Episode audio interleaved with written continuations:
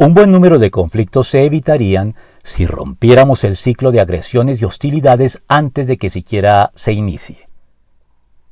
La irascibilidad es una fuente permanente de todo tipo de conflictos crecientes que llegan con facilidad a escalar hasta dimensiones inimaginadas en comparación con su causa inicial,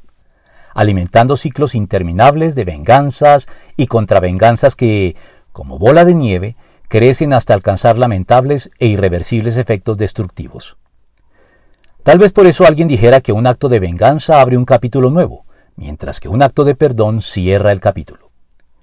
Los cristianos debemos ser personas expertas en conciliación, dado que hemos recibido en Cristo de manera gratuita e inmerecida el perdón y la reconciliación con Dios, y se nos ha encargado a su vez el ministerio de la reconciliación, que nos obliga a promoverla donde quiera que se necesite.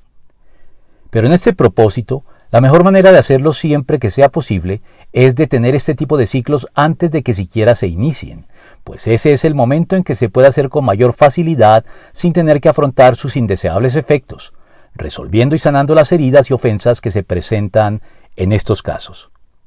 El dominio propio, la amabilidad y la tolerancia son los mejores recursos ya no solamente para resolver conflictos, sino para evitar que se presenten, de modo que podamos incluso aprender a debatir nuestras diferencias con respeto y consideración hacia nuestra contraparte, y sin echar leña al fuego de manera innecesaria e inconveniente, sino atendiendo más bien la recomendación bíblica. La respuesta amable calma el enojo, pero la agresiva echa leña al fuego. Proverbios 15.1